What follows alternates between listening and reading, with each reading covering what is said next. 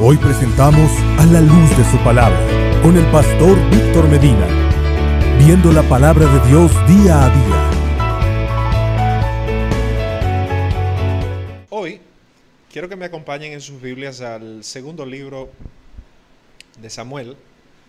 Vamos a ver el segundo libro de Samuel y vamos a ver lo que en sus Biblias sería el capítulo 9 el tema que vamos a compartir hoy se llama Un lisiado en la mesa. Y obviamente por el tema, por el título más bien del sermón, ya ustedes saben que estamos hablando de el caso de Mefiboset, el caso de Siba, el caso del rey David, el caso de Jonatán. Sin embargo, yo quisiera enfocarlo desde algunos aspectos en esta hora y voy a leer con ustedes en la nueva eh, versión internacional, eh, leo. Dice, el rey David averiguó si había alguien de la familia de Saúl a quien pudiera beneficiar en memoria de Jonatán y cómo la familia de Saúl había tenido un administrador que se llamaba Siba, mandaron a llamarlo. Cuando Siba se presentó ante David, este le preguntó, ¿tú eres Siba? A las órdenes de su majestad, respondió. No nadie de la familia de eh, perdón, perdón, no queda nadie de la familia de Saúl quien yo pueda beneficiar en el nombre de Dios? Volvió a preguntar el rey, sí, su majestad, todavía le queda a Jonatán un hijo, quien está tullido de ambos pies, le respondió Siba. ¿Y dónde está?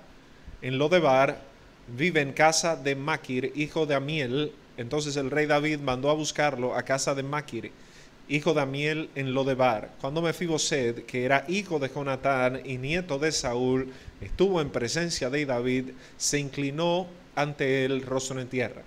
¿Tú eres Mefiboset? le preguntó David, a las órdenes de su majestad. Respondió, no temas, pues en memoria de tu padre Jonatán he decidido beneficiarte.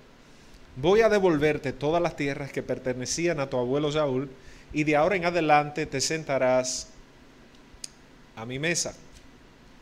Mefiboset se inclinó y dijo, ¿y quién es este siervo suyo para que su majestad se fije en él? Si no valgo más que un perro muerto.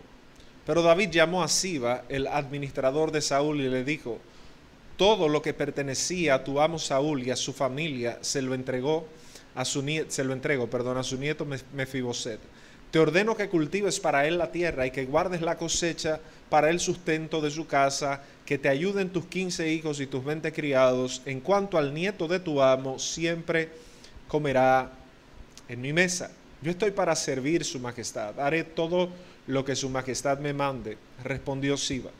A partir de ese día, Mefiboset se sentó a la mesa de David como uno de los hijos del rey. Toda la familia de Siba estaba al servicio de Mefiboset, quien tenía un hijo pequeño llamado Micaías, tullido de ambos pies. Mefiboset vivía en Jerusalén, pero siempre se sentaba a la mesa del rey.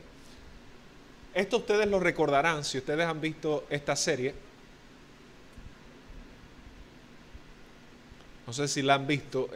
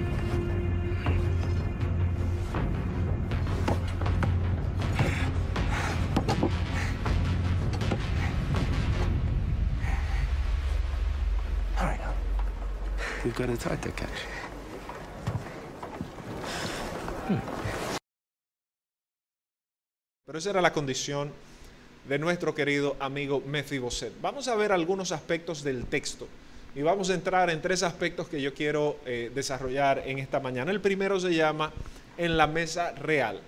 Y es eh, interesante que aquí vemos, ya lo leímos, que pues Mefiboset iba a estar todos los días en la mesa real. Hay muchas maneras de releer el texto. Hay maneras de verlo desde un punto como que, por ejemplo, eh, este señor llamado Mefiboset, David pudo haberle enviado dinero hacia allá. No tenía por qué invitarlo a la mesa real. Sin embargo, en, dentro de sus manejos, él dice, tú vas a estar conmigo en la mesa real. Todos ustedes han escuchado probablemente y han cantado esta canción eh, que popularizó el cantante puertorriqueño Dani Berríos, eh, eh, vas a vivir al, yo no sé, ¿cómo es que dice? Vas a comer en la casa del rey, un adiós a lo de bar tú vas a dar, la pobreza nunca más, ¿cómo? Conocerás. Y ahí es que yo creo que descomprendemos o incomprendemos el texto bíblico. Es muy bonito decir, un adiós a lo de bar, tú vas a dar. Y usted ve la gente cantándolo aspiracionalmente e inspirado. Si lo cantáramos aquí hoy, de hecho yo pensé cualquiera lo pone al final del culto. Y un adiós a esa pobreza tú le vas a dar y a la miseria. La miseria nunca más conocerás. Pero primero, la miseria no es solo un tema eh, físico ni, ni económico. Hay muchas formas de miseria, ¿cierto? Y yo no voy a entrar en una crítica agria a esa composición, sino más bien que inspirados en este texto muchas veces desconocemos la razón fundamental por la cual el texto está escrito. Un profesor eh, de Antiguo Testamento que tuve hace un tiempo eh, decía que una de las responsabilidades del exégeta, del que está interpretando el texto bíblico, tiene que ser en materia de Antiguo Testamento buscar a Jesús en cada pasaje. Obviamente que ese es un planteamiento teológico. Uno que lo popularizó mucho, yo pienso que fue el precursor de este pensamiento, fue Orígenes de Alejandría. Cuando Orígenes, eh, siglo II, comienza a ser, la, comienza, compone su obra maestra que fue el Exapla, eh, que era un texto en diferentes idiomas para ir releyendo diferentes abordajes, Orígenes comenzó a utilizar alegorías como griego al fin, como una persona de esa cultura, las alegorías que utilizaba era buscándole un sentido mayor al texto.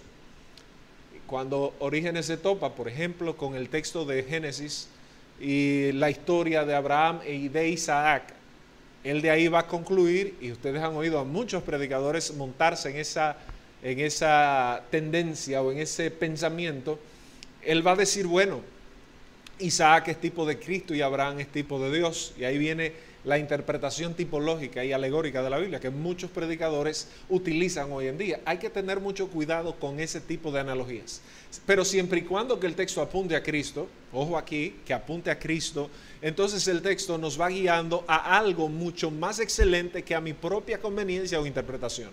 Porque siempre que el texto apunta a Cristo, entonces, uno, la condición humana se ve colocada en su justa proporción. Y hoy vamos a hacer ese ejercicio. Yo quiero hacerlo junto a ustedes y al que está con nosotros en línea. Y es, vamos a ver el texto de segundo de Samuel a la luz de una interpretación cristocéntrica. Y eso nos va a ayudar a nosotros a organizar un poquito mejor el adiós a lo de bar que le vamos a dar. Para que cuando cantemos ese tipo de canciones sepamos cómo vamos a enfocar ese lo de bar. Entonces, cuando vemos aquí, claramente Siba, que fue un criado que no salió muy bueno. Cuando ustedes estudian la historia completa, Siba, cuando Absalón, más adelante, cuando Absalón traiciona a David, Siba entonces engaña a Mefiboset y crea una cizaña entre Mefiboset y crea una cizaña entre David, ¿verdad? Y vemos la historia cómo se va dramatizando. David, de una forma impresionante, lo que hace es decir a quién le creo porque todas las tierras, dice, bueno, vamos a partir las tierras. Y Siba lo que quería era quedarse con lo de Mefiboset, aprovecharse de su condición Y Mefiboset le dice, mira, le dice a David que él se quede con todo, a mí no me importa, que tú estés bien es lo que me importa. No sabemos el corazón con el que se dijo eso, pero es más loable lo uno que lo otro, por lo menos a nivel de, descripción. Este criado, cuando David eh, piensa, ¿ustedes han visto la película Enfrentando los Gigantes? ¿Han leído el libro de Max Lucado que se llama de la misma forma Enfrentando los Gigantes? Si lo leen o lo descargan, está gratuito. El capítulo 14 de ese libro habla Max Lucado, que es para mí un narrador eh, bastante preciso con su pluma, bastante poético también. Él narra este evento de, de David y Mefiboset y Siba llevándonos a esa idea de cómo era la sensación. Y obviamente termina con un exégesis planteándonos lo que yo también creo del texto, y es que Mefiboset somos nosotros. Pero eso lo vamos a ver un poquito más adelante. Pues bien, si nosotros recreamos un poco la historia de Mefiboset, nosotros nos vamos a topar con lo siguiente. Primero, cuando deconstruimos el nombre de Mefiboset, no sabemos exactamente qué significa. Hay muchas acepciones en hebreo. Puede ser el Señor lucha, esa es una acepción. Puede ser luchador contra Baal, Meribaal era una eh, forma. Puede ser profetas de vergüenza. Y mire que yo creo que esa hace mucha hace mucho juego con la realidad de Mefiboset. Mefiboset era en sí mismo la profecía de una vergüenza. Ahora, amigos, hay algunos eruditos que dicen que la edad que este hombre tenía era cerca de 20 o 21 o 22 años. ¿Y cuáles son los elementos que se toman para considerar esto y por qué esto es importante? Cuando el reino de Saúl perece, el reino de Saúl perimió de mano de quién? De los filisteos. ¿Recuerdan? El segundo libro de Samuel y el primer libro de Samuel termina narrando eh, el, o el suicidio, como algunos han querido decir que hay una contradicción ahí, o la muerte. Lo que fuera, el texto narra claramente que Saúl muere y que Jonatán mueren. Ese mismo día los dos mueren en la batalla. El segundo libro de Samuel inicia en el capítulo 1 narrando este evento y obviamente que más adelante ahí, ¿qué va a pasar? Que va a venir entonces el va a venir la idea de que este hombre va a entrar en su reinado, David. David va a comenzar a reinar ya completamente. Reinó siete años en Hebrón y luego va a reinar 33 años eh, en Jerusalén, para un reinado total de 40 años. ¿Por qué esto es importante? Bueno, vamos a hacer este análisis. David llega al reinado, sus enemigos se disipan, tiene paz, tiene dinero de sobra por lo que encontró en el erario, este jovencito, mientras está pasando eso, tenía la edad de 5 años. Y yo quiero que usted me regale un poquito su imaginación aquí. 5 años de edad. Y yo quiero llamarnos la atención en esta mañana de cuántas veces hemos dicho qué injusta es la vida. ¿Alguien ha dicho eso así en algún punto? Yo quisiera oír un amén como de verdad. Eh, a esta iglesia es que yo voy a traer un predicador pentecostal de esos buenos un día, para que nos ponga como a brincar. ¿Cuántos hemos dicho que hay injusticia? Lo hemos dicho, ¿verdad? ¿Qué injusto es lo que me está pasando a mí? ¿Hemos dicho eso también? ¿Cómo es posible que esto me esté pasando? Piense que este niño a la edad de 5 años no tenía mucho conocimiento y ojo, donde Mefiboset estaba, es importante que analicemos esto. Mefiboset era hijo de quién? De Jonatán, nieto de quién? De Saúl. Por ende, el palacio al cual David lo invitó aproximadamente 15, 16 o 17 años después, es el mismo palacio que él había conocido, pero en una posición diferente. Por ende, cuando llegó de nuevo allá, ¿cuáles eran las sensaciones? No son las mismas. Y más cuando usted no viene siendo quien usted era, sino una persona diferente. Ahora, interesante que a la edad de 5 años, se arma eh, este despelote, coloquialmente hablando, en Jerusalén, muere su abuelo, muere su papá, muy poca gente analiza la orfandad de Mefiboset. Cuando perdemos un padre o una madre, duele bastante. ¿Cierto? La gente solo enfoca la miseria de este, de este joven desde el punto de vista de que lo de Bar era un lugar, que literalmente eh, en hebreo cuando lo vemos es, eh, la construcción sería como un lugar ausente de pasto, un lugar infértil, pero nos enfocamos en, en la parte estética, en la parte económica, pero estamos descuidando los elementos psicológicos que acompañaban traumas con este pequeño niño, que ya era un joven. Lo primero es que él pierde todo tipo de protección, pero no solo eso.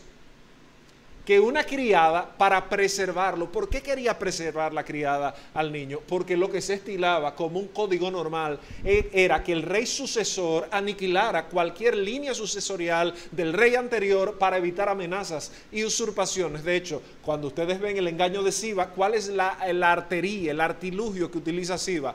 Ah, Mefiboset dijo, hoy está restaurando Dios el reino de mi abuelo. Era normal, era, era un tema de contexto histórico, era parte de la psicología social de la época.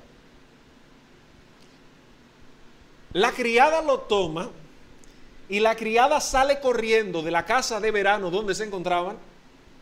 ¿Por qué? Porque ella estaba esperando las hordas de eh, los asesinos de David que llegaran allá. Pero la criada resbala y el niño se cae. Y el niño queda exactamente como vimos de Ibar, eh, el hijo de Ragnar. Queda entonces lisiado de ambos pies. Perdió su capacidad de caminar. Anótele una segunda. Que todavía este niño no tiene la capacidad de reflexionar lo que le está pasando. A los cinco años el niño solo tiene dolor, pero no tiene la capacidad probablemente de hacer un análisis tan profundo de por qué me están pasando estas cosas a mí. Lo que no podemos negar es que le estaban pasando. Lo que sí debemos acentuar es que la ausencia de sus padres es un elemento que él notaba de facto. Un niño sí sabe cuando no tiene a sus seres queridos. Y eso genera temor, eso genera ansiedad, eso genera tensión, eso genera dolor. Pero cuando el texto lo enfocamos solo desde el aspecto económico, hay un gran problema. Porque es que queremos decirle a Dios a un Lodebar que es circunstancial, que es coyuntural. Y mucho que nos gustan esas canciones. Están bien compuestas, tienen acordes melódicos, usan pocos tonos menores y la gente sale eléctrica. Pero la realidad del texto que estamos desconociendo es que la situación de Mefiboset era mucho más grave de lo que nosotros pensamos. No se queda ahí. Hagamos la secuencia. Número uno, ya vimos que perdió sus seres queridos. Y yo le voy a poner a elegir a usted. ¿Qué usted preferiría? ¿Perder la movilidad? De la cintura hacia abajo o perder a sus seres queridos. Yo no le estoy, Dios nos libre de que perdamos, bueno, a nuestros seres queridos por naturaleza, por ciclo biológico eventualmente, o los perderemos a ellos o ellos nos perderán a nosotros. Pero, pero eso no es eterno, pero no le deseo nunca una enfermedad de forma prolongada y de forma incurable en ese tiempo, probablemente hoy hubiera tenido cura. ¿Cómo? Quiero decirle y anticiparle que hay enfermedades hoy que en los próximos 50 años tendrán cura y usted y yo no seremos parte de los curados. Y la gente dirá 50 años más tarde, ay, qué pena. ¿Y, ¿Y cómo la gente se moría de eso? Bueno, nada más estudie el descubrimiento de la penicilina, por ejemplo. Antes de descubrir la penicilina, la gente se moría de cualquier situación. Y hoy nos preguntamos, wow, ¿y cómo la gente se moría de eso? Probablemente en 100 o 200 años la gente se preguntará, ¿y cómo la gente se moría de cáncer? Pero mientras tanto es una realidad que nos ocupa hoy en día. Pues a Mefiboset también. El próximo lugar donde se va a encontrar Mefiboset es en un lugar llamado Lodebar, que ya dijimos en la construcción del hebreo lo que plantea es básicamente un lugar sin pasto, infértil, pero vamos a hacer un poco de pensamiento lateral en el texto. ¿Es eso lo más relevante que nos está diciendo ahí? ¿O podríamos interpretar también o tomar como información valiosa la idea de que se fue a vivir a la casa de Máquir? Es, es digno de análisis quién es este hombre. Primero, el tipo viene de un palacio a un lugar totalmente empobrecido, con una condición de salud y sin sus padres. Ahora se sentía como un extraño. ¿Me sigue la secuencia? Se sentía como un completo extraño y lo que más falta le hace en esa situación no son sus piernas, son sus padres. ¿Cuántos se recuerdan el himno a la madre? ¿Quién como una madre? ¿Se lo saben? Digo, el himno de la madre dominicano, nadie. que con su dulce afán, ¿cómo era que decía? No se lo saben.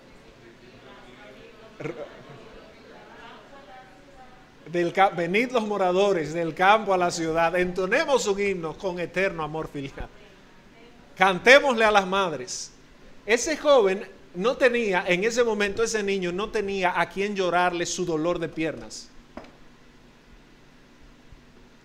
Y cada vez que enfocamos el texto desde el aspecto económico, estamos martillando cruelmente la verdad bíblica y vamos a entrar todavía más profundo. ¿Podríamos seguir escarbando la realidad que estamos suponiendo? Porque el dolor ajeno solo lo conoce quien lo vive. Pero lo que sí no podemos en exégesis bíblica es descuidar aspectos que nos dan un poco más de profundidad a la hora de interpretar el texto. Si usted se topa con esta realidad, Hudson Taylor, el gran misionero a la China, decía lo siguiente. Cito, no son los grandes hombres que transforman el mundo, sino los débiles y pequeños en las manos de un Dios grande. Termino la cita. Pensemos en Mefiboset como lisiado, y cada vez que se lee el texto, mucha gente lee a Mefiboset como una persona que está allá afuera. Les dije que íbamos a hacer un ejercicio de interpretación cristológica en el Antiguo Testamento. Y yo quiero hacer este primer planteamiento en esa dirección. Mefiboset es un tipo de cada uno de nosotros frente a la mesa de Cristo. Nosotros estamos en esa condición, en peor condición por el pecado nuestro y sin la oportunidad que Cristo nos da de mandarnos a sentar a su mesa real, no hay forma alguna de que llegáramos. Ojo, nos pesaba una condena. Y ese rey, el rey eterno, la ha cancelado por amor y por gracia a nosotros. Cuando vemos el texto así, entonces comenzamos a ver a Cristo y reenfocamos. Tú no eres David. A mí me encanta cada vez que escucho predicadores decirle a la gente, tú eres un David. Y yo digo, sí, pero con Betsabé. Tú eres un David, sí, pero cuando censó al pueblo lleno de orgullo. Porque queremos ver los personajes bíblicos. Y yo, si mal no recuerdo, en la película American Gospel, eh, uno de los entrevistados, no recuerdo cuál, hace referencia a esto de estas terminologías que usamos hoy en día. Tú eres un David. Ok, tú eres un David. ¿Con qué parte de David yo me identifico? Contrito y humillado. ¿Usted ha leído el Salmo 119 completo? Léalo con detenimiento. Empieza en un nivel de espiritualidad que usted dice, no, pero Dios mío, sin duda alguna que este hombre es el parto divino aquí en la tierra. Y cuando usted termine el último versículo del Salmo 119, ¿cómo dice? Pero me descarrié, ayúdame.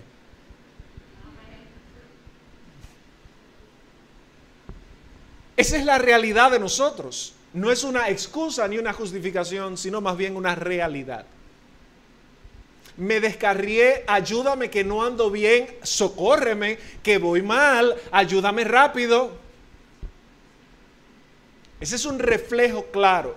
Entonces, cuando vemos un Mefiboset, nos enfocamos en la condición socioeconómica del personaje, sin embargo descuidamos la condición espiritual que representa nuestra condición antes de que el rey, pero no cualquier rey, el rey de reyes, nos mandara a llamar a través de su Hijo Cristo a la mesa. Amén. Dígame conmigo. Ok. El domingo pasado hablamos acerca de los pactos y quise incluir este elemento porque queda evidente aquí, bajo el mismo concepto cristológico, lo siguiente.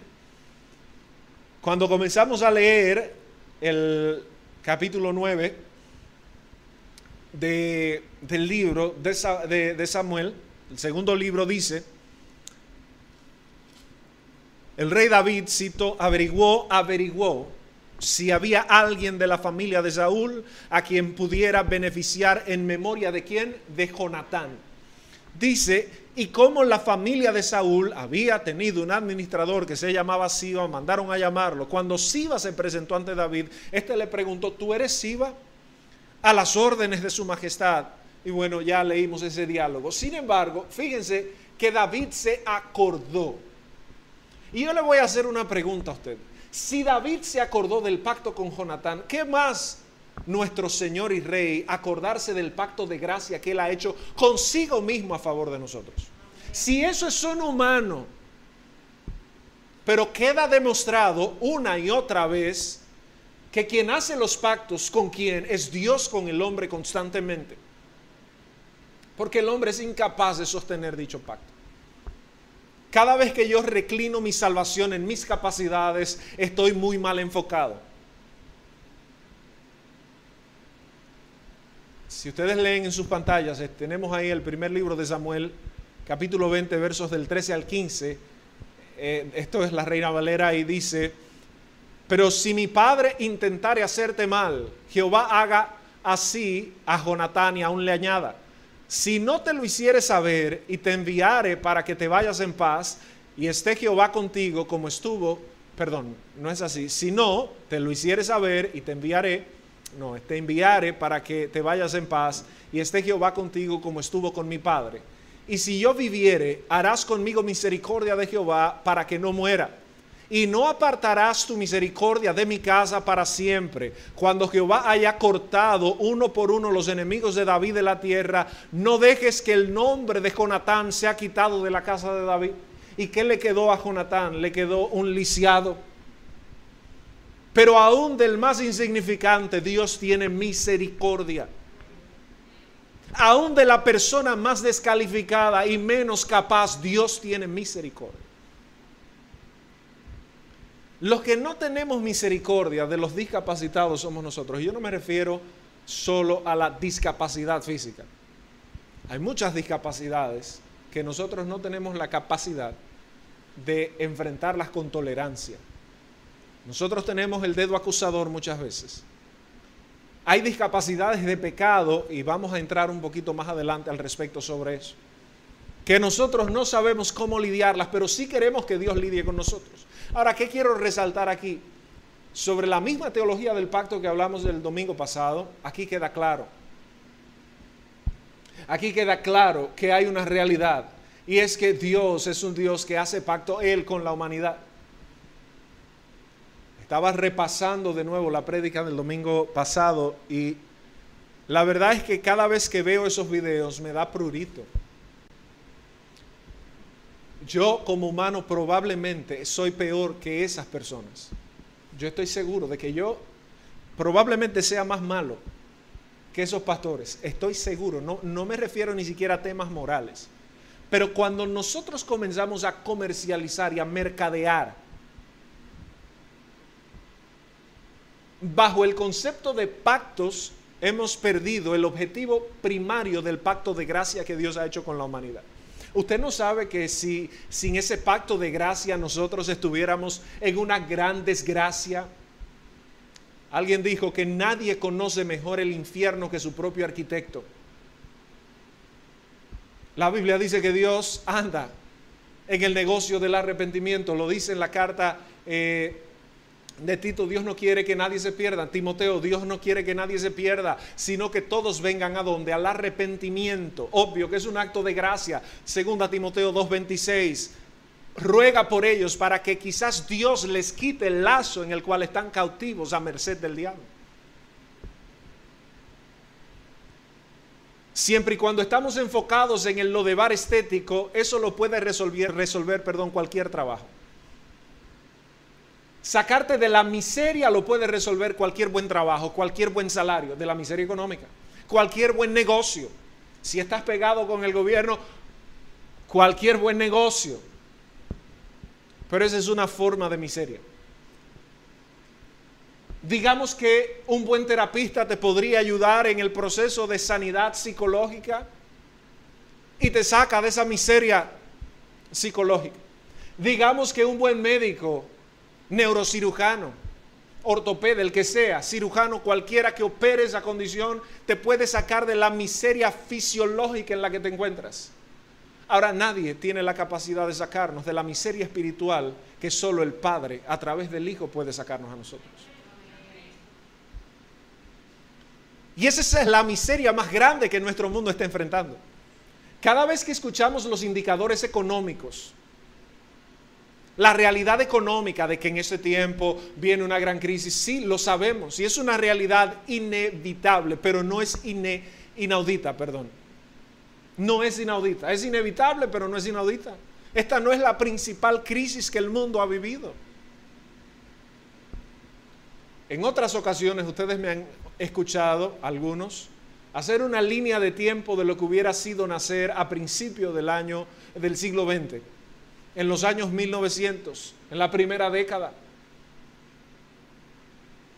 Y yo pienso que el siglo XX, cuando usted lo analiza históricamente, es uno de los siglos más catastróficos que ha vivido la humanidad. Ese es mi análisis, no tiene que ser una máxima ni un dogma, pero es mi análisis. Porque ¿cuáles son los eventos que, que magnifican el siglo XX? Señores, la Primera Guerra Mundial, la gripe española del 1919, el acuerdo del, Vaticano con Benito Mussolini en el año 1922, la aparición de Hitler en el año 1933, la Segunda Guerra Mundial. Y si usted sigue avanzando en el discurso de la historia, la Guerra Fría, y si usted sigue avanzando en ese mismo año, se va a encontrar con las guerras de Kosovo, Vietnam. Si sigues avanzando el tema de la comuna hippie, la posmodernidad y todas esas cosas que entran de golpe y porrazo al siglo XX. O sea, el que nació en la década, en la primera década del siglo XX, no tuvo respiro alguno. No tuvo respiro alguno. Pero aún, bueno, Franco en España y todas esas personas, las dictaduras que se, que se solidifican en el siglo XX. Franco en España, Trujillo aquí, el peronismo en Argentina y etcétera, etcétera, etcétera, etcétera. Y yo quiero decirles lo siguiente, la miseria espiritual existía y el Señor hizo que la iglesia prevaleciera frente a todas las amenazas. En este tiempo va a ser igual, Dios va a preservar su iglesia, pero su iglesia tiene que predicar el mensaje fiel a las escrituras. Eso no se trata de si es una iglesia que es bautista o pentecostal o metodista. No, no, no. Se trata de que cada persona que exponga el texto debe tratar de ser fiel al texto, fiel a la autoridad de las escrituras. Y eso no se va a lograr sacando a la gente de la miseria económica o de la miseria emocional o de la miseria social. Hay una miseria que es la espiritual, que es ahí donde la iglesia tiene que enfocarse. ¿Estoy yo diciendo que la iglesia debe descuidar su doctrina social bajo ningún concepto? Bajo ningún concepto, la iglesia tiene que extender siempre el brazo social la iglesia siempre tiene que ayudar al necesitado porque es parte de su ADN. Nada más hay que leer el libro de los hechos. Ahora, la iglesia no puede competir con una ONG. Aunque es una ONG, no puede competir perdón, con organizaciones que solo reparten muñecas y bicicletas. Porque entonces la propuesta única de valor de la iglesia, su elemento de diferenciación, no existiría. Nosotros tenemos lo que el mundo no tiene y eso se llama Jesucristo. Eso se llama Jesucristo. R.C. Sproul dijo lo siguiente. Estamos seguros, no porque nos aferramos fuertemente a Jesús, sino porque Él nos sostiene fuertemente a nosotros. Termino la cita. Y la voy a repetir. Nosotros estamos seguros, no porque usted es de tal apellido, ni porque usted es un buen cristiano. Eso no es verdad. Si algo nos enseñan pasajes como esto es que nosotros no somos tan buenísimos cristianos como pensamos. estamos en un proceso constante de crecimiento espiritual, eso sí. Unos con mayor tesón, otros con mayor intensidad, otros con mayor vehemencia, otros con mayor santidad.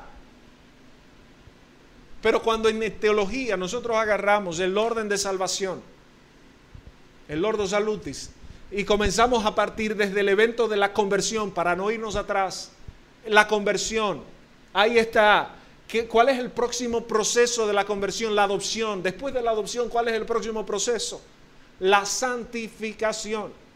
Y todo el mundo sabe que la santificación es un proceso progresivo. Y que el reto que tenemos nosotros es cerrar esa brecha de una santidad escritural a una santidad práctica porque es muy bonito discursear sobre la Biblia.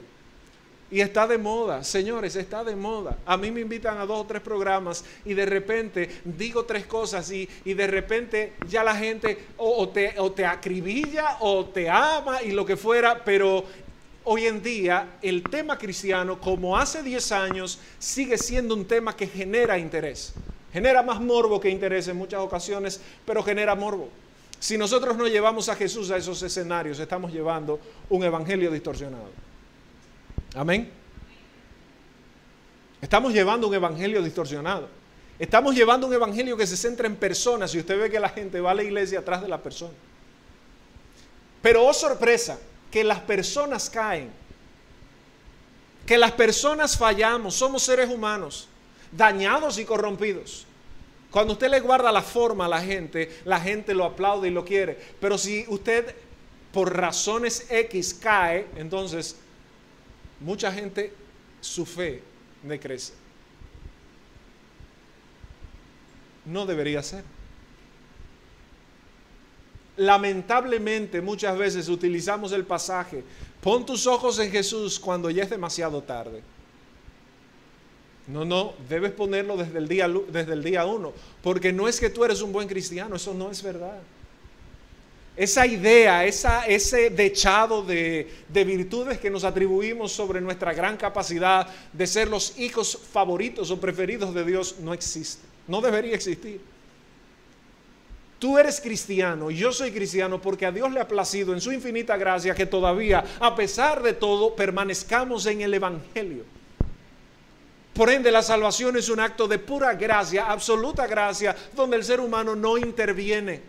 ¿Dónde yo aporto en mi proceso de santificación?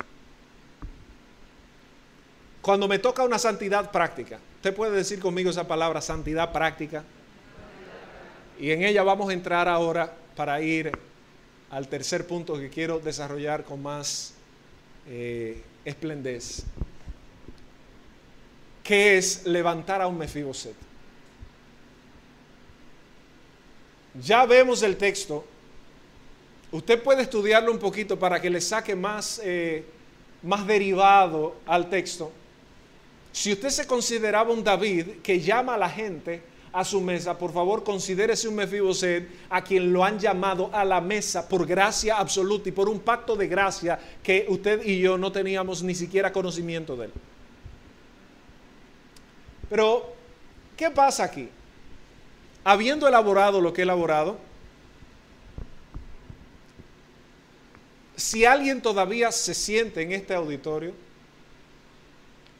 con la capacidad de ser David o alguno de sus hijos, Adonías, Salomón, y no entender que su condición probablemente y la mía es más parecida a la de Mefiboset, entonces he errado en el discurso de esta mañana. Pero para los que han entendido, quiero seguir desarrollando este aspecto. Volvamos a imaginarnos algo. Volvamos a, recrear el tema. Ya sabemos que el muchacho a los cinco años queda sin sus padres, que la nana se lo lleva y él se cae y queda lisiado de los pies que, de, bueno, de la, de la cadera hacia abajo, que luego de eso se va a vivir en la casa de un desconocido. No quise explorar este punto hasta ahora. ¿Cómo probablemente trataban al inválido en la casa del desconocido? ¿Quién tiene alguna idea? no era algo bonito que una persona que no es hijo tuyo, tú tengas que sentarlo ahí y que esa persona probablemente ni siquiera control de esfínteres podía tener, es una posibilidad. Ni soy médico, ni, hay un parte médico para, para entenderlo. Pero digamos que sí tiene eh, eh, control de esfínteres, o sea que puede hacer uno y dos sin ningún problema. Perfecto. Alguien tiene que llevarlo en algún punto. ¿Usted cree que un desconocido tiene suficiente amor para hacer eso constantemente como por 15 años lo había estado haciendo? Se complica un poco más la ecuación. ¿Usted sabe las vejaciones a las que estuvo eh, sometido Mefiboset?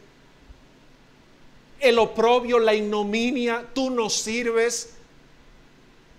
Yo recibí una llamada en esta semana de alguien muy querido, bueno, con relación a alguien muy querido, que yo sé que tiene ciertas discapacidades y esa persona me decía, él anda diciendo que lo que quiere es morirse, que él es un perro, que él no sirve, que él lo que hay es que matarlo, que lo ideal sería que lo choque un carro.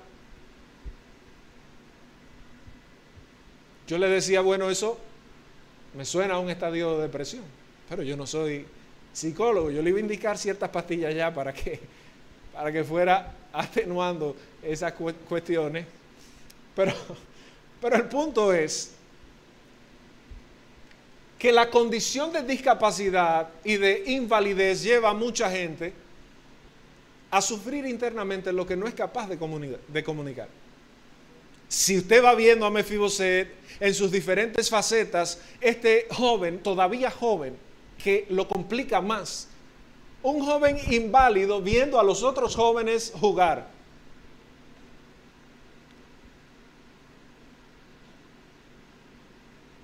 No era un quedado porque tuvo un hijo. Él hizo su diligencia. Él dijo, bueno, yo tengo que tener a mi hijo y tuvo a su hijo, ¿verdad? Micaías. Y de ahí se podrían sacar muchas interpretaciones y lecturas, pero la vida de este joven no fue quizás la mejor. Si una persona con discapacidad nos regalara el honor de predicar este sermón, yo creo que todavía cobrara muchísimo más sentido. Que una persona que haya sido expuesta a vejaciones de ese tipo cobrase mucho más sentido. Llega a los 20 años, y no sabemos bien, aquí en el capítulo 19, vemos un acto de gratitud. Segundo de Samuel 19, el verso 24 dice, cito, también Mefiboset, hijo de Saúl, descendió al encuentro del rey, no había cuidado sus pies, ni arreglado su bigote, ni lavado su ropa, desde el día en que el rey salió hasta el día en que volvió en paz. Eso fue en el proceso de Absalón. Esto nos muestra algo, el escritor nos quiere mostrar algo. Dentro de muchas cosas, permítame decirle una, porque no quiero ser concluyente, son pensamientos sobre el texto. Permítame decirle que probablemente este joven dijo, la única persona que me ha ayudado en la vida, la única persona que me ha tratado dignamente, ahora viene y pierde el reino. Ahora viene uno de sus hijos, y aquí volvamos a recrear la mesa. Si ustedes vieron el video, recuérdense a Ivor, el hijo de Ragnar, cómo caminaba. Imagínense al lisiado llegando a la mesa. Ahí estaba Absalón, que Absalón tenía un complejo de superioridad, evidente que el texto lo dice. O sea, Absalón se creía que él sí y los otros no. De hecho, ¿cuál fue la metodología de Absalón? Cada vez que yo oigo un pastor decir, hay un espíritu absalónico, ¿con qué que se come eso? No hay ningún espíritu, hay un tema de carácter que hay que trabajarlo. Pero así manipulamos a la gente y le decimos, hay un espíritu de Jezabel en este lugar. No, lo que hay es que, bueno, pero ese es tema de otra clase. El punto es que Absalón, que ve al lisiado, dice la Biblia que Absalón era de hermoso rostro y un tipo aparente. Y cuando veía a este hombre arrastrándose como una culebra, usted sabe la cantidad de ignominia a la que pudo estar sometido este, este joven. Llegando a la mesa, y no era ni siquiera hermano de ellos, era una persona con la que David había cumplido un pacto con su antiguo linaje que probablemente ni Salomón, ni Absalón, ni Adonías, ni ninguno de los hermanos estaba de acuerdo con eso. Probablemente a Mefiboset no lo querían ahí. Sobraba. Sobraba en ese lugar. Y yo estoy seguro que fuera de la presencia de David, a este joven se le decían algunas cosas. Estoy seguro de eso. Fíjese la edad, 20 años. A esa edad uno es desaprensivo. Yo no quiero decir que ellos lo hacían necesariamente de mal corazón, porque no soy Dios para hacer un juicio, pero uno es una persona desaprensiva. Cuando usted ve el efecto del bullying, estúdielo en algún momento, que tanto se vive en los colegios,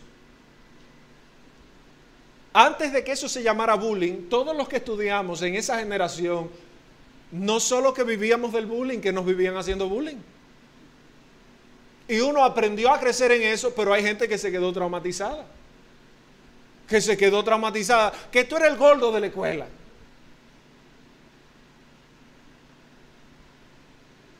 Si usted no tenía para responderle y tú el flaco, a usted nada más que lo cogían de relajo. Pero usted cree que eso es algo que nace, que hay una generación de, de, personas haciendo bullying. Esa es la desaprensión natural de la inmadurez del que va creciendo. Eso es lo natural. A este joven, en ese proceso natural, seguro que le hicieron mucho bullying. Usted me preguntará, ¿dónde me dirijo con tanto detalle en la narrativa? Blas Pascal dijo lo siguiente. La ley demanda, cito, lo que, la, lo que no puede dar. La gracia da todo lo que ella demanda. Termino la cita. La ley te pide a ti que seas moralmente correcto, pero ella no es capaz de ser sostenida en ese sentido. La gracia te dice, descansa en mí y yo puedo bendecirte, yo te voy a bendecir porque yo quiero, porque a mí me ha placido y la gracia es capaz de sostener sus promesas. Y usted dirá, bueno, Mefiboset, aquí voy. ¿Usted sabe cuántos Mefiboset hay en la iglesia? Personas que tienen problemas de pecado, problemas que no pueden hablarlos porque de repente viene una burla, o más bien, permítame ser un poco más transparente. Hay gente que le han sucedido cosas que se saben públicamente. Y los tomamos como los Mefiboset, considerándonos nosotros David, Salomón, Adonías, Absalón, cuando si miramos la vida de David no fue un dechado de virtudes. Si miramos la vida de Absalón terminó muerto por su pecado. Si miramos la vida de Salomón terminó desviado por completo. Si miramos la vida de Adonías, fue una persona que, que no tuvo elasticidad en su gestión. Blandito. Dentro de lo que sabemos. Pero lo que sí la Biblia nos dice en Romanos 3 es que todos estamos destituidos de la gloria de Dios porque todos pecamos. Y nos dice que no hay justo ni aun uno. Y las iglesias están llenas entonces de Mefiboset, que para que no los señalen ni los relajen, de repente se visten con una vestimenta que ni siquiera les ajusta, pero haciendo que evitando. Y eso es un desconocimiento plenario de la gracia de Dios. Gálatas capítulo 6, versículo 1 dice, si tu hermano se cae, levántalo con espíritu de mansedumbre, no seas que tú también seas tentado y te pase lo mismo. Uno de los códigos de ética de los Marines de los Estados Unidos es que no dejan a un soldado de su equipo tirado. Y nosotros, los creyentes, en la competencia de una santidad ficticia, nosotros no solo dejamos tirado a los nuestros, sino que los matamos. No solo los dejamos a un lado, sino que con nuestra burla Y yo creo que la vergüenza es una consecuencia, la vergüenza es una consecuencia del pecado. No estoy diciendo de que no haya una consecuencia, estoy diciendo de que al final hay muchos Mefiboset y quiero decir que nosotros en muchas ocasiones de nuestra vida hemos sido o somos un Mefiboset. Hay gente que está esperando que alguien los levante y tú eres esa persona que está llamada a levantar ese Mefiboset.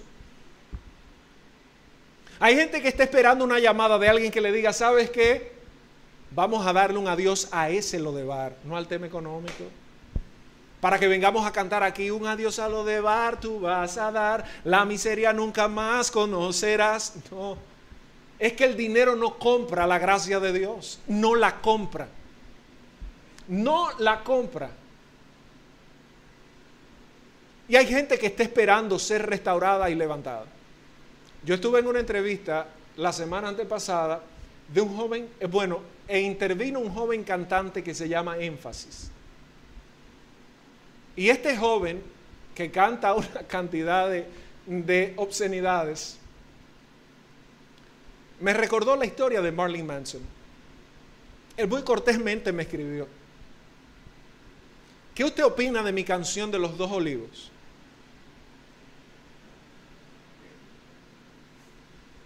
Yo pienso que eso es una canción controversial, pero quiero decirles algo. Creo que hay algunas verdades ahí. Creo que hay algunas verdades ahí. No estoy de acuerdo, obviamente, con la parte herética sobre, sobre que Dios te confecciona.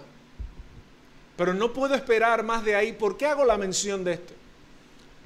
Porque este joven, al igual que Marilyn Manson y muchos otros, iban a iglesias. Y en las iglesias, esa presión de que tú tienes que ser el dechado de virtudes, eh, el non ultra plus en todos los lugares. Ayer me reía porque estaba con un amigo en la tarde y él me decía, yo no quiero ser pastor. ¿Tú te imaginas la presión que tienen los hijos de pastores? Bueno, Nadia, Nadia Sofía, Daniela, que esa es Daniela, ¿verdad? Saben. Yo estuve casado con una hija de un pastor. Conozco muy bien el monstruo porque viví en sus entrañas. ¿Qué desarrollan los hijos de los pastores con las congregaciones? Y esto depende mucho de los padres. Desarrollan una apatía porque dicen, mi papá le dedica más tiempo a Antonio que a mí, pero no solo que le dedica más tiempo, es que Antonio, aparte de que le roba el tiempo, mañana pasa un problema y Antonio se va y desacredita a mi papá.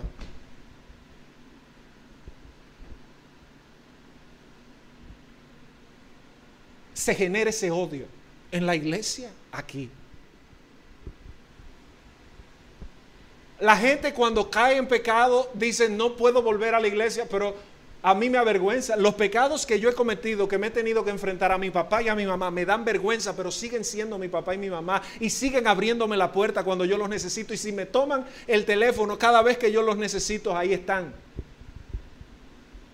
¿Cómo es posible que aparte del umbral de vergüenza, la gente diga no vuelvo a esa iglesia? ¿Les hace sentido lo que le estoy diciendo? Porque hoy tampoco traje otro mensaje. Y de repente la gente vive en una competencia de apariencias. Y en una competencia que va en detrimento de la misma persona, porque nunca seré capaz de decirle a alguien, mira, ¿sabes qué? Estoy peor que Mefiboset. Dios nos ha llamado a nosotros a levantar a Mefiboset también, sabiendo nosotros que nosotros en muchas áreas de nuestra vida somos como es el lisiado. Dios conoce el corazón de cada uno de nosotros. Y yo quiero decirle, como decía mi estimada Dolores García Minaya, Dios te ve, Dios te ve, Dios te ve. Y Dios conoce nuestro corazón. La implacabilidad con la que operamos muchas veces con el otro la ligereza cuando decimos que una persona es inmoral, usted se ha visto usted.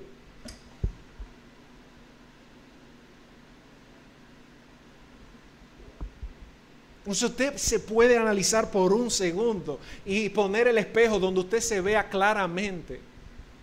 Porque es muy fácil decir, no, Gabriel, no, eso no sirve. A Gabriel no se lo diga que se le da una patada al tipo de karateca. Ahorita me va a escribir, no es karate, es ninja que yo estudio una cosa de esa. Jiu-jitsu. Y la gente descarta a otros simple y llanamente o por lo que presupone o porque hay una acción de base. A mí me encanta escuchar, y obvio yo no pensaba así hace 10 años, pero me encanta oír a gente cuando describen a Jimmy Swaggart. Y yo no quiero ser como Jimmy Swaggart. La única diferencia es que lo de Jimmy se supo.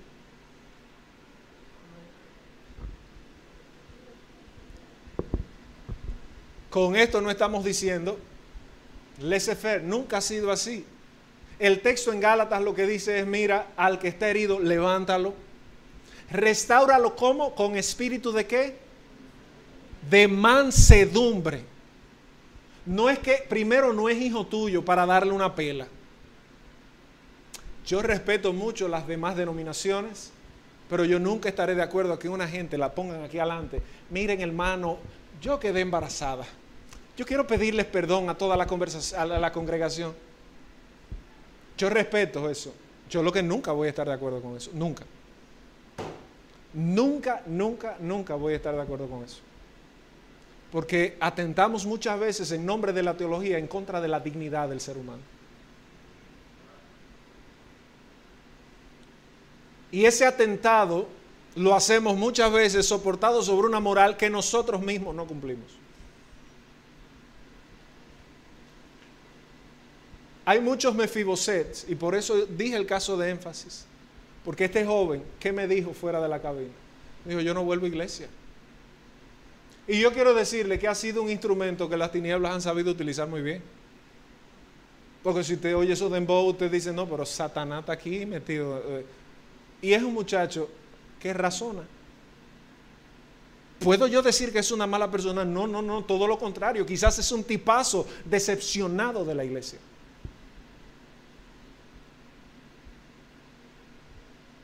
Marlene Manson, tremendo satánico que salió, cuando en la iglesia se burlaban de él. Eso es lo que produce un sistema opresivo. Estoy ya como las feministas.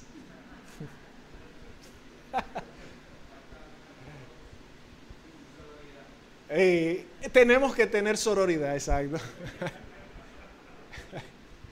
Señores, usted sabe la gente que no ha vuelto a iglesias porque en la iglesia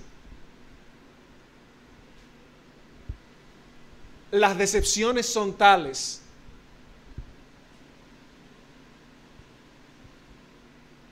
Pero yo quiero invitarnos en esta mañana, no solo a la crítica y a la autorreflexión que nos queda. Yo quiero invitarnos a que nosotros tomemos el teléfono y llamemos a los mefiboset que nosotros entendemos que se están arrastrando. La aplicabilidad del sermón, así como lo dije en enero, lo sigo sosteniendo hasta terminar el año. No vamos a hacer sermones solo bonitos. ¿Cómo podemos aplicar esto? Mira, hay gente que no está viniendo a la iglesia no por la pandemia. Eso no es verdad. van al Bravo, al Nacional, se van de compra, se van de shopping, se van de fin de semana, pero en la iglesia está el coronavirus. Ese es un mefibose que usted tiene que levantarlo y darle un golpe también. Pero hay que, alguien tiene que tomar la iniciativa. Si a Mefiboset David no lo manda a llamar, él nunca hubiera llegado a la mesa del rey. Entonces tú tienes que tener esa proactividad. Yo también, a quién yo puedo detectar. Y si yo estoy en una condición como Mefiboset, busque ayuda a tiempo. Siempre he dicho eso y siempre lo diré. La vida es corta, señores. La eternidad es el enfoque de nosotros es mejor asegurarnos bien y preparar bien nuestras maletas de cara a la eternidad. Ya no se trata de la popularidad o de la fama. La gente puede echar un baldón sobre tu fama en un momento. ¿Y qué vas a hacer el día que no la tengas? Tienes que seguir viviendo de cara a la eternidad. Y tiene que haber una iglesia dispuesta a levantarte. Tiene que haber una iglesia dispuesta a levantarte. La prueba más correcta es que eh, nos llamamos Adelfois, hermanos. Yo siempre he dicho que ese es un término tan descontextualizado y desconectado de la realidad que se vive en las iglesias. Porque siempre fue un término religioso. ¿Cómo se llaman los cristianos? Hola, hermana tal, pero ¿hermana en qué? Mis hermanos en Cristo. Perfecto. ¿Con qué se come eso? Es un título que muchas veces se utiliza para nosotros sonar cristianos. Es solo un título. Y ese título nosotros debemos llevarlo a la práctica porque en la iglesia primitiva así fue así. Vendían lo que no tenían para que no faltara. Ayudaban a las viudas y al necesitado. Esto, no sé si ustedes lo recordarán. Veamos esto un momentito. Súbeme el volumen, por favor. Esto pasó mucho en la pandemia. Oh, I, I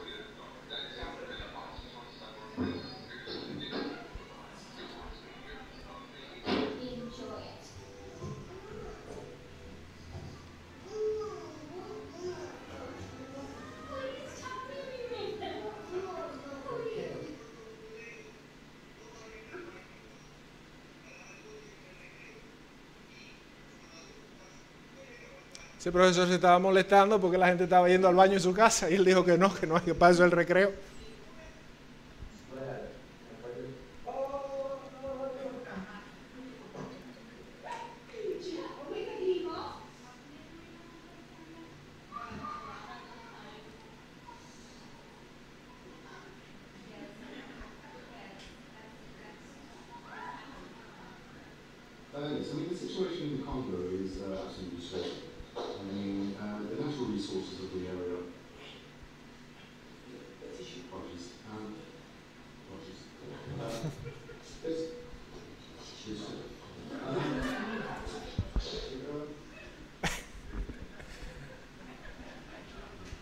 Señores, ustedes saben la cantidad de gente. Yo vi ayer un, un post de algún tipo de, experimento social que hizo una, una doctora en Estados Unidos llamada Gretchen, no, no me acuerdo el apellido, donde ella estaba en un Zoom hablando con CNN, creo, o con una cadena de noticiarios. Y eso se veía nítido. Y ella mandó una foto de cómo verdaderamente estaba, una foto desde un ángulo eh, perpendicular, digamos así. Y ella estaba con la computadora arriba de una silla, que estaba la silla arriba de una mesa. La casa estaba totalmente regada, regada, regada, regada, y ella estaba con unas licras, con un, con un traje heavy, pero con unas licras. Y ella decía, así está la vida de mucha gente que solo estamos viendo lo que la gente quiere enfocar. Así hay muchos mefibosets, incluido yo, probablemente que estamos enfocando solo lo que queremos que la gente vea de nosotros. Pero el llamado, claro, y con esto cierro, hermanos, es a levantar al caído. Es ayudar al que tiene necesidades y traerlo a un lugar donde no es que se sienta aplaudido. ¿Usted cree que a la gente debemos aplaudirle lo malo? No. Cuando yo, les he hecho el cuento, una vez mi papá me dijo, tú ya no eres hijo mío. Y yo, pero ¿cómo así? Que no, que ya, que ya. A las dos horas me estaba llamando, mire, y cenaste. Y yo le dije de freco, yo no soy hijo suyo, hombre. Así que de ahí dejó de hablarme como por tres días y tuve que enfriarme. Nuestros padres, nuestra familia, cuando desnudamos las situaciones de nosotros, no se enorgullecen. Yo supongo que cuando Diego llega, que hizo una travesura en el play, Rosa no se pone, ay, mi hijo, qué lindo. Y le diste duro. Y, y sangró, hombre. ¡Wow! Ese es mi muchacho, mi, mi pollo. O cuando Franklin Jr. llega, que se tiene dopamina. Y Neyelin le dice, ay, mi niño. No, yo le he visto. No le dice así, le da primero y después habla. ¡Pam! Vamos a hablar. Eric tiene un método de crianza interesante. Josué hace una vagabundería de muchacho. Y Eric lo mira y le dice, ven, vamos a hablar. Yo siempre me he encontrado eso muy curioso. Porque él lo saca. Un muchacho que cumplió dos años, el otro, dos años que tiene, ¿verdad? Tres. Y lo saca, pero eso es desde que tenía un año. Ven, papi, vamos a llevarte al colegio. ¿Y cómo está el día? Eri hablando solo. ¿Y la nube? ¿Cómo está? Y papi, tú no puedes llorar tanto. Muchacho que no lo estaba entendiendo. Y lo saca. El otro día estábamos en la oración y Josué rompió una lámpara. De verdad que lo hizo de todo corazón sin maldad. Eso no, esa no la podían atribuir. Yo me iba a meter ahí. Dije, pero ahorita llevas tú también. Eri lo saca y empieza a hablarle. Los padres sufren más. Isabel, la fuerte, a Betty y a Joy lo tienen ahí. Los padres sufren más los problemas de los hijos que los hijos. Y yo no soy padre, pero le pregunto a los papás si es así o no. Porque un muchacho al fin pero los padres sufren más esos problemas. Gabriel tiene dos terremotos y medio.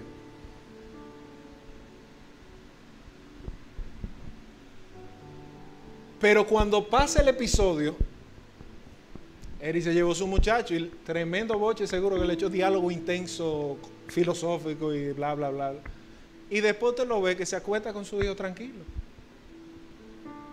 en el proceso de educación de nuestras vidas, la corrección nunca va a sobrar. De hecho, la Biblia nos llama a ser corregidos y a corregir. Y hago esta aclaración para que no se piense que cuando decimos que hay que restaurar a la gente, no es eximirnos de ser corregidos.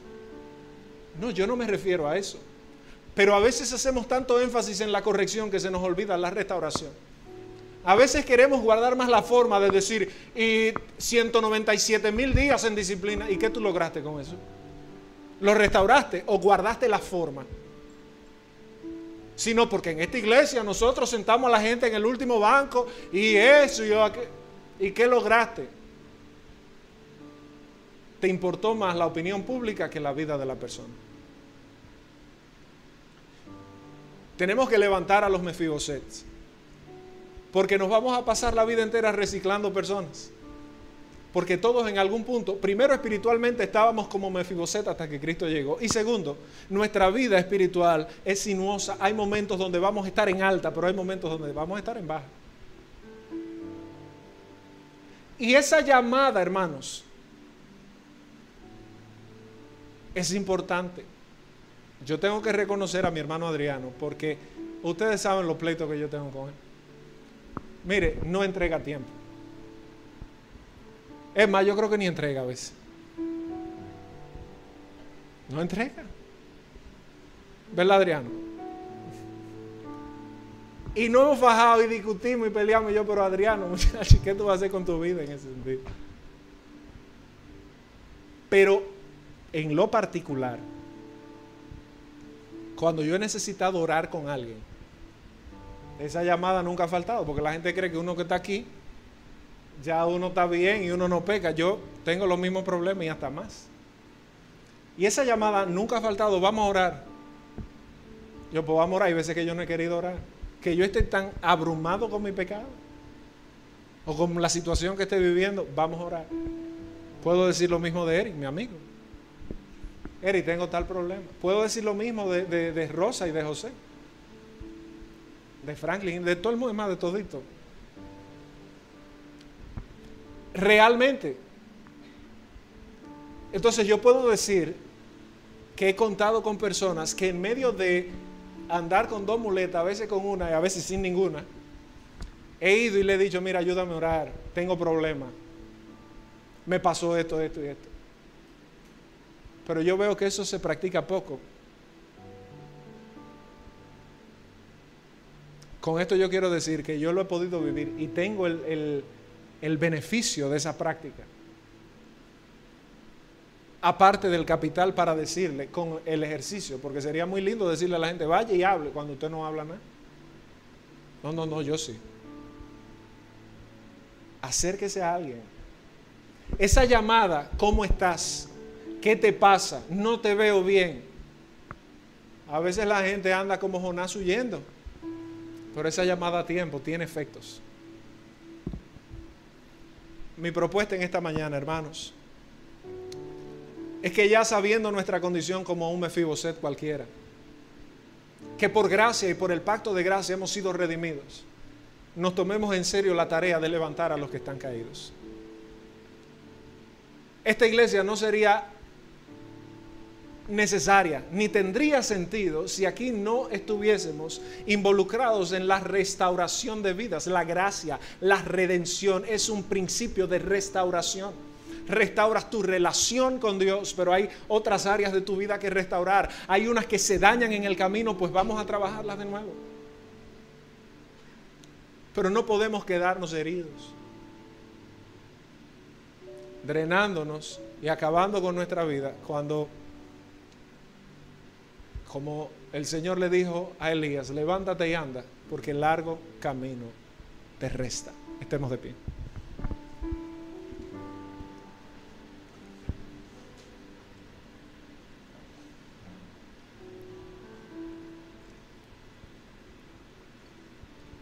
Quiero invitarle a que usted cierre sus ojos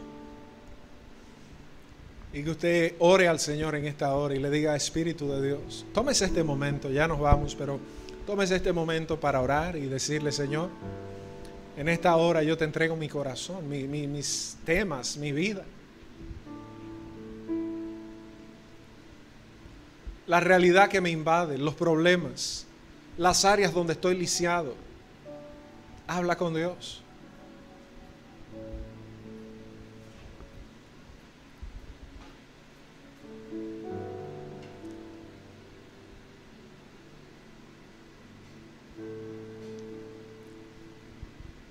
En la adoración entonábamos esa oración cantada que dice que tu espíritu me lleve más allá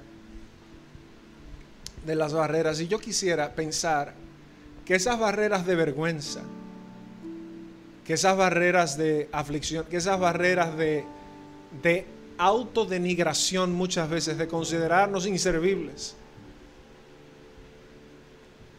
sean quebradas en el nombre de Jesús y que tú puedas guiarte por la palabra y que tú seas un reparador de vidas, un reparador de portillos, un reparador de hogares, un restaurador.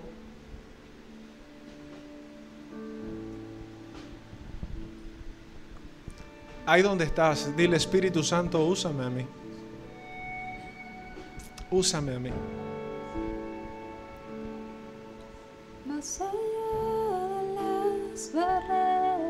Dile Espíritu de Dios, úsame a mí. Usa mi familia en la obra de Dios. Y la obra es más allá que un edificio, que un templo bonito. Es restaurar al que está caído, al que está como las entrevistas de Zoom, mostrando algo, pero que hay tantas periferias no cubiertas.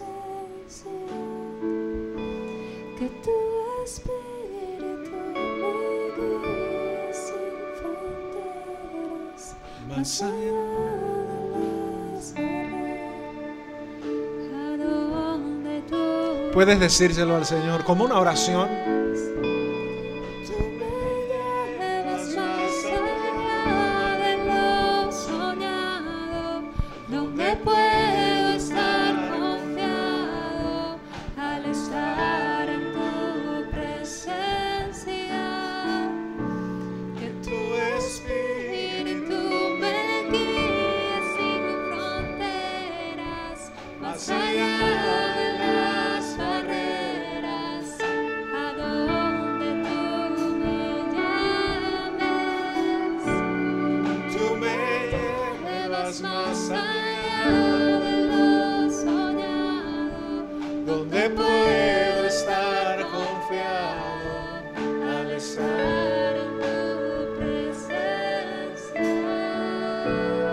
Gracias Jesús.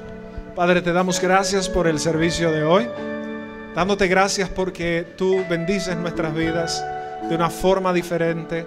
Señor, ayúdanos a ser menos juiciosos con los otros, a ser más juiciosos con nosotros. Padre, atender esa, esa tabla de salvación, así como tú la atendiste en la cruz para nuestras vidas. Bendícenos y bendice el resto de nuestro día. Bendice los que están en línea, los que no están hoy. Señor, que el próximo domingo podamos estar. Te lo pedimos en el nombre de Jesús. Amén. Y amén. El Señor les bendiga, le guarde. Gracias por haber estado hoy.